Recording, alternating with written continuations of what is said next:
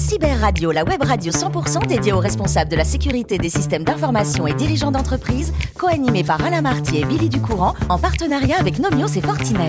Bonjour à tous, bonjour à tous, bienvenue à bord de Cyber Radio. Vous êtes plus de 4800 responsables de la sécurité des systèmes d'information et dirigeants d'entreprise abonnés à nos podcasts. Nous vous remercions d'être toujours plus nombreux à nous écouter chaque semaine. Et bien sûr, vous pouvez réagir sur nos réseaux sociaux et notre compte Twitter Cyber Radio-du-bas TV. À mes côtés pour co-animer cette émission, Bruno Chéry, RSSI de Nomios. Bonjour Bruno. Bonjour Billy. Merci d'être avec nous et nous accueillons aussi Christophe Auberger. Bonjour Christophe. Bonjour Billy. Christophe, je rappelle que vous êtes Field CTO Cyber Sécurité Évangéliste de Fortinet. Et aujourd'hui, nous accueillons Adoté Chilo, RSSI de la Bibliothèque nationale de France. Merci d'être avec nous. Bienvenue. On va parler un petit peu de vous avant de parler de votre métier. Vous êtes né au Togo et depuis 40 ans, vous êtes en France. Vous avez passé euh, tout jeune votre bac euh, au Togo, mais vous aviez déjà à cette époque envie d'électronique? C'est quelque chose qui vous passionnait? Mais Je savais ce que je voulais faire, électronique ou médecine. Ah, alors pourquoi vous avez choisi l'électronique et pas la médecine? Ben, c'était l'un des deux. Ben, avec l'électronique, ben, j'ai pu, j'ai candidaté dans une école en France, puis j'ai pu partir, donc j'ai pas fait médecine. Voilà. C'était à Rennes. on reviendra un peu sur la médecine. On reviendra dessus, ouais. On reviendra dessus tout à l'heure. Donc, vous passez votre bac scientifique au Togo et ensuite, vous mettez le cap sur la ville de Rennes. Vous avez trouvé une école qui vous séduit. C'est l'Institut national des sciences appliquées.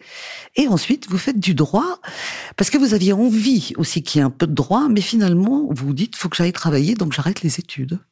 Absolument.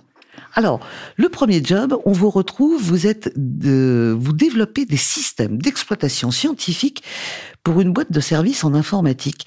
Euh, en tant que prestataire, vous allez rester combien de temps? Est-ce que ça vous a plu ces débuts dans votre métier?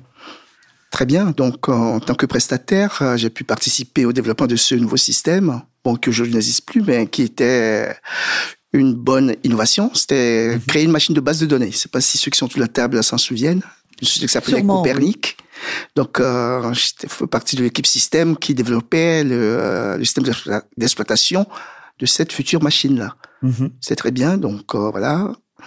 Et comme j'étais prestataire de service, ben il y a une autre société qui voulait quelqu'un qui connaissait bien le système pour développer euh, un système d'administration de bout en bout, c'est-à-dire euh, de la machine jusqu'à ce qui se trouve entre la chaise et le clavier. Donc vous partez chez eux. Donc je suis parti dans une autre prestation. Mm-hmm. Donc c'était à la COFAS, hein, donc euh, j'étais donc pour travailler là-bas. Donc j'y ai passé un peu de temps J'en ai eu marre des prestations de services, donc je suis rentré dans une société qui était plutôt euh, utilisatrice de l'informatique, donc CS2E, ce n'existe plus aujourd'hui non plus. Mhm. Et enfin. Et de là, bah, j'ai été appelé pour démarrer l'aventure de la BNF. Alors justement, on va resituer. Nous sommes en 1994. C'est la création de la BNF.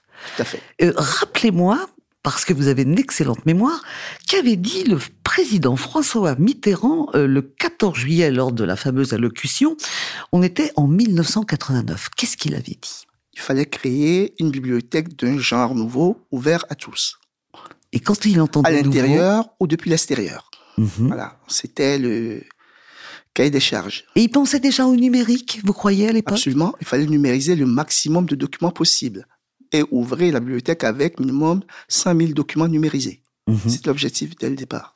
Quand vous êtes arrivé euh, au début de cette aventure, hein, de cette euh, bibliothèque de la BNF, est-ce que ça vous a donné le vertige, le travail qu'il y avait à faire? Parce que sécuriser la BNF, on va voir tout à l'heure avec nos camarades, il y, a, il y a quand même des documents extraordinaires qu'on ne peut pas se permettre de se faire voler, ben, en fait, de se faire euh, pirater la question ne se posait pas comme ça à l'époque. Aujourd'hui, on parle de sécurité informatique, mais vous remontez au début des années 90, il y avait quelques virus qui démarraient, mais le commun de mortels ne sait même pas ce que c'est que la sécurité. Ouais.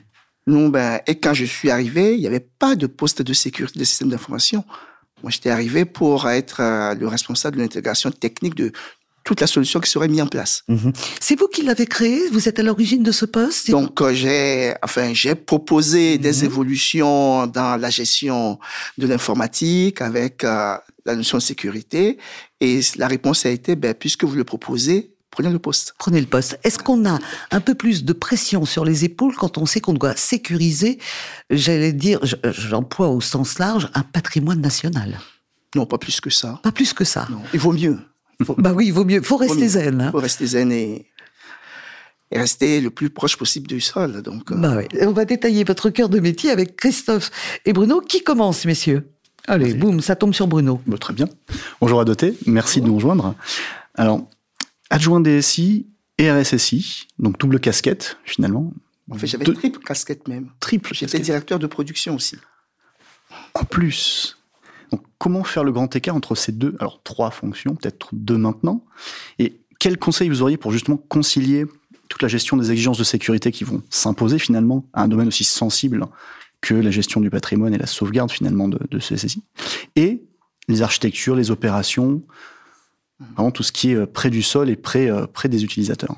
Il faut être un peu schizophrène, mais avec le recul, euh, je trouve aujourd'hui que le directeur, la directrice générale qui m'avait nommé à ce poste depuis les années 2000 avait le flair parce que elle disait, c'était à l'époque où bon, qu'on avait défini le contour du poste, il s'est dit, bah, dans, le secteur public, on parle pas, on ne parle pas de responsable, on parle de plutôt de fonctionnaires. Mais les fonctionnaires, c'est dans les ministères. On peut pas avoir de fonctionnaires. Donc, euh, ce sera un responsable opérationnel de la sécurité du système d'information. Pourquoi opérationnel? Pour cette directrice-là, il suffit pas de dire, il faut, il faut, il faut, il faut être capable de mettre en œuvre. Donc, celui qui sera responsable, qui dira il faut, quand il retournera sa casquette pour faire la mise en œuvre, ben, il sera pas, il dira pas n'importe quoi. Il donnera des consignes assez concrètes, voire donnera des visions beaucoup plus concrètes. Il ne restera pas un peu dans les nébuleuses. Il y a qu'à comme moi j'ai dit, faites. Donc, et comme j'étais aussi le responsable de la production, ça tombe bien, bah, il faut que ça tourne. Parce qu'il faut pas oublier que on dit sécurité, sécurité, mais des fois on oublie, il y aura pas de sécurité s'il n'y a pas le métier. Donc, le but du jeu, c'est que les systèmes tournent tout le temps la sécurité ne doit pas empêcher le système de tourner, sinon la sécurité devient problématique pour le système. Donc, quand on a ça à l'esprit, bah, c'est pas compliqué de tourner la casquette euh, un coup, puis être à la production, directeur de ceci, adjoint DSI, puis euh, reprendre son rôle de, de responsable de sécurité. Donc, le secret, c'est de garder les pieds sur terre et Absolument. les mains dans le cambouis. Tout à fait. Et rester pragmatique. Christophe. Alors effectivement, aujourd'hui, la, la, menace est mouvante. Hein. Vous, disiez que euh, au début, on parlait même pas de sécurité, ou c'était en tout cas loin des préoccupations. Euh, face justement à ces évolutions rapides, à la fois des, des menaces et du contexte IT, du, du métier hein, et des, des usages, est-ce que vous avez mis en place une, une politique de réévaluation périodique euh, des, des risques cyber? Toute façon, quand on parle de risques cyber, moi, je n'ai pas beaucoup. Hein, ben, c'est vrai que pour moi, c'est des grands mots. Moi, je reviens toujours aux fondamentaux. C'est quoi le risque pour euh, une bibliothèque comme la mienne? Voilà. C'est quoi le risque cyber? Ce qui peut nous arriver de pire, c'est que on perde tous nos documents. Mmh. Et encore, au début, quand on avait commencé euh, la numérisation, on disait numérisation, tout ce qui est numérique, on avait les documents, on numérisait. On pourra toujours dire, ben, si on nous redonne du budget, on pourra renumériser. C'est pas comme aujourd'hui où il y a ce qu'on appelle du nez numérique. C'est complètement différent. Donc, on voit, les choses de, on voit plus les choses de la même façon. Donc, si je reviens au risque, le risque, c'est quoi? C'est faire en sorte que ce qu'on a comme patrimoine, on puisse le garder pour des générations futures. Et le risque n'est pas forcément là où on le pense. Il y a le risque, bien sûr, que quelqu'un vienne s'introduire dans mon, dans mes systèmes. Mais le risque le plus important quand on fait du numérique, c'est pas que quelqu'un vienne vous détruire vos documents. C'est que les outils que vous avez pour gérer les documents aussi soient obsolètes. Souvenez-vous du syndrome des Betamax et des VHS. Oui. Ça, c'est le vrai risque numérique. Qui c'est qui le gère aujourd'hui? Vous en avez entendu parler quelque part quand on parle du risque numérique? Non. Non. Il y a du risque en général. On prend les normes, on détaille les risques. Moi, j'aime bien les normes, mais j'aime bien m'en inspirer. Mais après, je dis, ben, faut revenir à, oui, mais qu'est-ce que je prends de, de la norme? Qu'est-ce que j'applique chez moi? Et je reconnais qu'on n'applique pas la norme de A à Z. Pour moi, c'est n'a aucun intérêt. Voilà. C'est pas bon pour ceux qui suivent la norme, mais pour moi, ça n'a pas beaucoup d'intérêt. Il faut rester sur le concret. Qu'est-ce qu'on fait chez nous? Qu'est-ce qui peut nous être préjudiciable? Qu'est-ce qu'on peut faire pour arranger les choses, sachant que le vrai risque d'un système d'information, quoi qu'on en dise, c'est nous, les humains. Mais oui, Christophe. Donc finalement, c'est une approche à la fois pragmatique et euh, de définition de quels sont les, les, les assets les plus les, les primordiaux, en fait. Absolument. Bruno? Je reviens sur la, la, question de la sauvegarde du patrimoine, parce que c'est vraiment ce qui est le, la valeur que, que vous défendez. Euh, comment est-ce que vous avez approché finalement cette, euh, cette, cette question-là au regard du temps? C'est-à-dire que plus le temps passe, plus vous allez numériser de, de, de documents, plus le patrimoine va être euh, conséquent, plus les techniques vont évoluer, on va numériser de plus en plus fin, on va avoir des tailles de stock, enfin des besoins de stockage croissants, de l'indexation, il va y avoir toute cette masse. Est-ce que le cloud aujourd'hui vous aide sur ces aspects-là ou est-ce qu'on reste un peu frileux aujourd'hui au niveau français dans l'utilisation du cloud pour tout ce qui est massification et finalement... Euh... Je, je m'attendais à, à, cette question. Donc, euh, quand on parle du numérique, le vrai risque, c'est est-ce qu'on peut garder le numérique pour les générations futures, ce qui est notre cas. Aujourd'hui, bah, vous allez dans nos bibliothèques, vous trouverez euh, des manuscrits, des pierres qui sont gravées. Si vous trouvez la bonne personne qui sait déchiffrer, c'est très bien. Mais le numérique, comment on fait Donc la question là, nous nous sommes posés cela début des années 2000. Dans le début des années 2000, ben moi, j'ai sur Twitter, j'ai conçu un système défini, spécifié. On a soumis ça à notre direction, qui a cru à notre projet pour mettre en place ce qu'on appelle un système de préservation du numérique. En gros, qui dit préservation du numérique dit qu'il faut suivre non seulement les données qu'on stocke, les systèmes qui servent à les stocker et les machines qui servent à les faire tourner. Et ça boucle tout le temps. Donc, ça rentre, on stocke, ça ressort pour rentrer parce que les formats ont changé, les outils de lecture ont changé. Et là, on a mis en place, euh, dans les années 2004, euh, le premier, 2007, le premier système, juste plus stockage. Et 2010, euh, il y a une application qui tourne aujourd'hui. Et on a même prévu, puisqu'on sait que nous, nous, sommes une bibliothèque avec beaucoup, beaucoup de données, d'autres en auraient besoin. On a même créé à l'époque ce qu'on appelait le tiers, euh, une entrée pour tiers, être tiers archiveur. La notion de cloud n'existait pas en 2004. Mais non. On faisait, on faisait un peu de cloud sans le savoir. C'est ça. Voilà. En gros, c'est ça. Donc aujourd'hui, nous avons un système qui tourne depuis 2010, qui fait de la préservation. Nous sommes tiers archiveurs, mais c'est quand même bien tourné dans le monde de la culture. Hein. Oui, on est bien d'accord. Bon, on commence à l'ouvrir pour les autres parce que, honnêtement, moi je dis, on parle du numérique partout aujourd'hui, mais on ne se soucie pas de sa préservation. D'ici dix ans, il y aura d'autres syndromes VHS. Mmh. On l'a vu avec les, oh, on l'a vu avec les DVD, les CD qui aujourd'hui, qui devaient durer des décennies, qui finalement ne durent que 20 ans, 25 ans. Je n'ai pas une de vos questions. Vous avez parlé du cloud. Oui. Oui, mais à, par rapport à nos volumétries mmh. et notre durée dans le temps, qui, sur la place aujourd'hui, peut nous accueillir, peut garantir que dans ces ans, un sera encore vivant?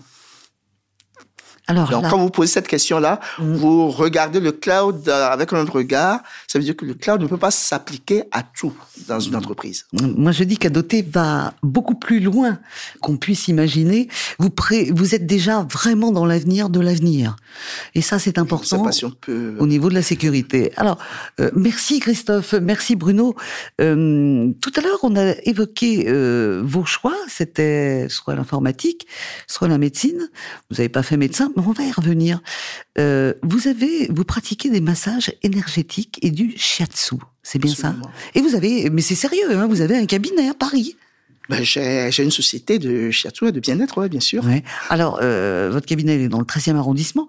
Le shiatsu, c'est comme de l'acupuncture, mais c'est pas avec des aiguilles, c'est ça? Non, c'est avec euh, le pouce, avec les doigts. Mm -hmm. On passe les mêmes points d'acupuncture, donc on suit les méridiens et voilà et on appuie là où on doit appuyer pour euh, refaire circuler l'énergie qui fait que vous vous portez quand vous le sentez à peu bien, j'espère. Donc j'ai l'impression que vous êtes un homme heureux parce que euh, vous avez fait de l'informatique. Euh, là, on rejoint un peu la médecine. Vous allez garder cette, cette pratique des massages, du shiatsu, une fois que vous aurez terminé votre carrière Absolument, c'est la suite. C'est la suite. C'est une suite logique en fait. On est encore dans l'avenir. bah, voilà. C'est une suite logique, c'est bientôt. -hmm. Si on passe à table avec vous, ce sera de la cuisine moléculaire. Vous aimez ça? Entre autres. Entre autres. Vous la ça fait partie des, ça fait partie des passions, la -hmm. cuisine. Vous êtes devant les fourneaux et également bon mangeur à table. Absolument. Les, les courses. Les bien courses sûr, aussi, en amont. Pas faire de cuisine euh, sans être capable de faire des courses correctement. Eh bien, écoutez, Adoté, merci de nous avoir donné cet éclairage incroyable sur ce monde du numérique et son futur. Et puis merci aussi pour le clin d'œil avec euh, les massages et la cuisine. Merci à Christophe et Bruno. C'est la fin de ce numéro de Cyber Radio. Retrouvez toute notre actualité sur nos comptes Twitter et LinkedIn. On se donne rendez-vous mardi prochain à 14h précise pour une nouvelle émission. L'invité de la semaine de Cyber Radio, une production b2b radio.tv en partenariat avec Nomios et Fortinet.